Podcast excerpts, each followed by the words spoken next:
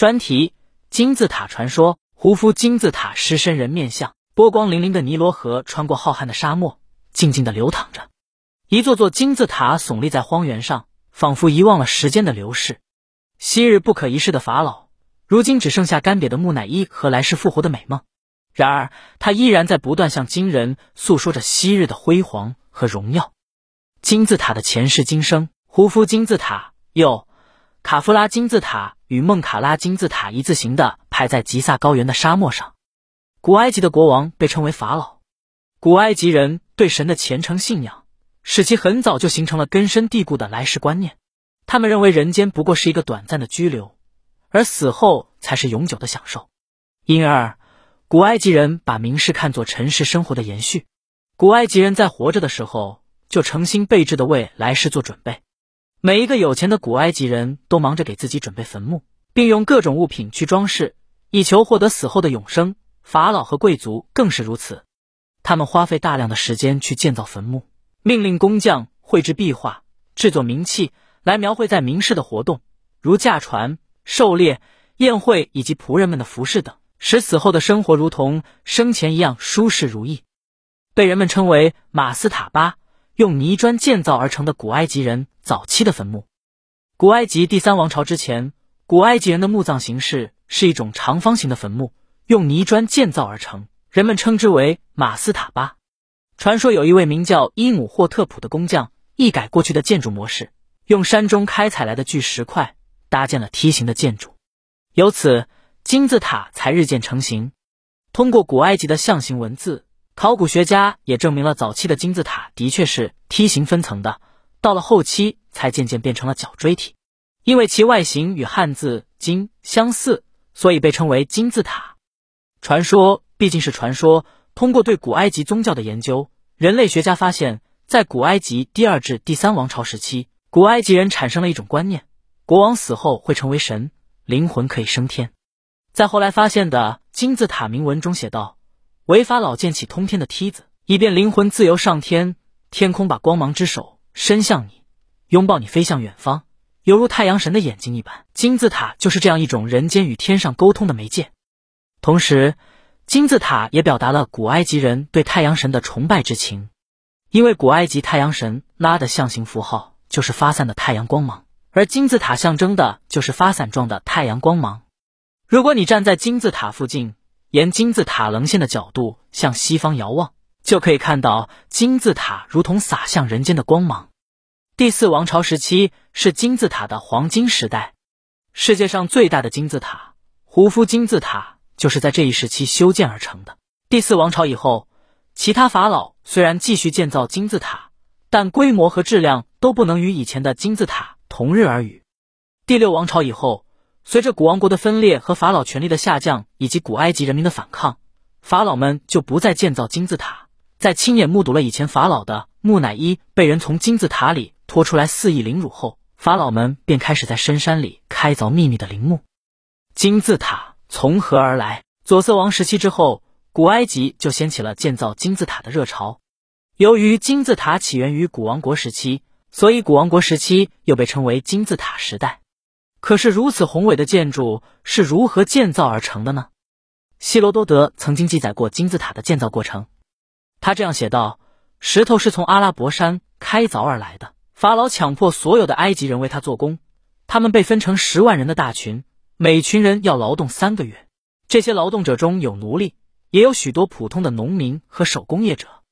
古埃及奴隶们是借助矗立和滚木，把巨石运到建筑地点。”他们又将场地四周的天然沙土堆成斜面，把巨石沿着斜面拉上金字塔，就这样堆一层坡，砌一层石，逐渐加高金字塔。据说建造胡夫金字塔整整花费了二十年的时间。建造金字塔的巨石重达数吨或数十吨，石块间没有任何粘合物，但却契合得十分严密。对于希罗多德的说法，后人提出了许多质疑。其中，当时的古埃及人是否已经具有这种科技水平，成为最大的焦点。因为在1889年巴黎的埃菲尔铁塔建成之前，大金字塔一直是地球上最高的建筑物。西方人无法相信，4500年前的古埃及人在没有现代机械化工具的帮助下，能够独立完成如此艰巨的工程。更为神奇的是，金字塔的石块契合十分紧密，连剃须刀的刀片都难以插入，以至于有人提出了金字塔是外星人建造的结论。前不久，美国科学家根据系统科学原理、力学、工程学和考古学等多个学科的综合分析，通过计算机还原了古埃及人建造金字塔的场面。采石场一般在建筑地点附近的山里，它需要大量的采石工人。由于铜是古埃及人掌握的最硬的金属，因此每名采石匠都配有数把铜制的凿刀。他们用铜凿刀将巨石凿一个小孔，打入木楔，并在上面浇水，利用木楔进水后的膨胀力使石块胀裂。利用几把铜凿刀同时工作，可以大幅提高工作效率，保证每天所需的开量。每块开采下来的石头。重量往往超过一吨，有的甚至重达两吨。那么如何运输，便是一个相当棘手的问题。以吉萨金字塔为例，吉萨当地的土质结构为粘土，在粘土铺就的路面上洒水，沉重的石块就可以在上面滑行。但水量的控制很重要，如果水量过多，会使巨石下陷；水量不足，则使运输变得异常费力。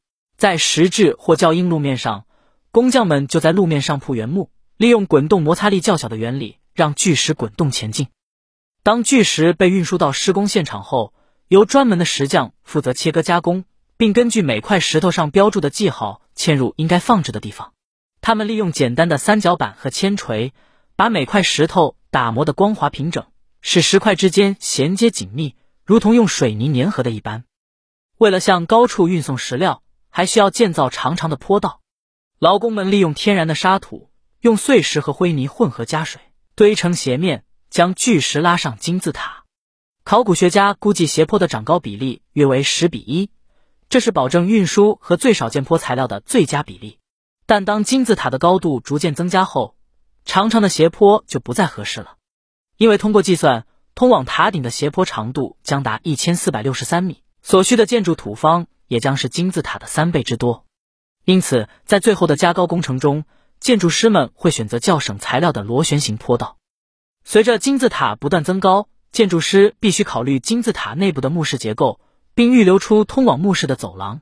金字塔的墓室通常分为三部分，第一部分在修建地基时就开始动工，深度往往可达到地下六十一米；第二部分建在金字塔内部高约三十一米的地方，也就是所谓的王后墓室；第三部分是最高最重要的地方。是法老最后的安息之所。通向墓室的走廊曲折悠长，内壁用磨光的石灰岩板紧密契合，最后还要粉刷涂料，绘制上精美的壁画。壁画的内容通常是反映法老生前的奢华生活以及死后冥界的场景。世界奇迹之首，公元前三世纪，腓尼基旅行家昂蒂帕克记下了他眼中的奇迹，其中吉萨的金字塔名列首位。埃及吉萨共有十座金字塔，它们耸立在尼罗河西岸的沙漠中，离古埃及的首都孟菲斯不远。三座最大、保存最完整的金字塔是由第三王朝时期的三位法老胡夫、卡夫拉和孟卡拉建造的，大致的建造时间在公元前两千六百年至公元前两千五百年。其中，胡夫金字塔高一百四十六点六米，底边长二百三十点三五米；卡夫拉金字塔高一百四十三点五米。底边长二百一十五点二五米，孟卡拉金字塔高六十六点四米，底边长一百零八点零四米。三座金字塔是按照猎户星座排列的，以尼罗河作为银河。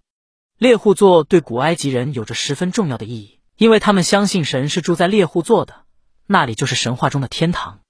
金字塔都是正方位分布，正北、正南、正东、正西，误差小于一度。因此，金字塔的排列给人以错落有致的感觉。三座金字塔中最大的是胡夫金字塔，它是一座几乎实心的巨石体，用二百多万块巨石砌成。但是最初铺盖金字塔外层的灰白色石灰石已经全部脱落，如今只能见到那层黄色的石块。金字塔中心有墓室，可以从甬道进去。墓室顶上分层架着几块几十吨重的巨石。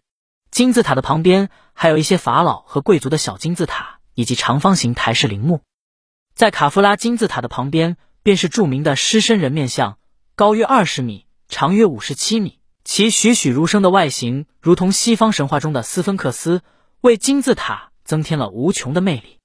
一七八九年，拿破仑入侵埃及时，就对金字塔和狮身人面像惊叹不已，甚至在战争期间专门找来学者研究。据说，埃及学的产生便与此有关。狮身人面像位于卡夫拉金字塔旁，是用一块建造完陵墓后剩下的巨石雕刻而成，高约二十米，长约五十七米，脸长五米，头戴皇冠，两耳侧有扇状的奈姆斯头巾，额上刻着圣蛇浮雕，下颌有帝王的标志，下垂的长须。